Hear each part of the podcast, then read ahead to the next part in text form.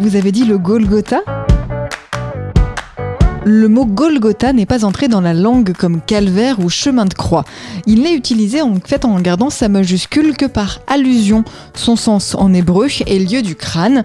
Il s'agissait d'une colline près de Jérusalem qui était dépourvue de végétation, ce qui lui aurait valu son nom. Une légende voulait aussi que ce soit sur cette colline qu'a été enterré le crâne d'Adam. Le nom lieu du crâne pourrait se rattacher à cette légende. Le Golgotha était l'endroit destiné aux exécutions capitales et c'est conformément aux usages que le Christ y fut crucifié. Extrait du livre Expression biblique expliquée de Paul Desallemands et Yves Stalloni, paru aux éditions Chênes.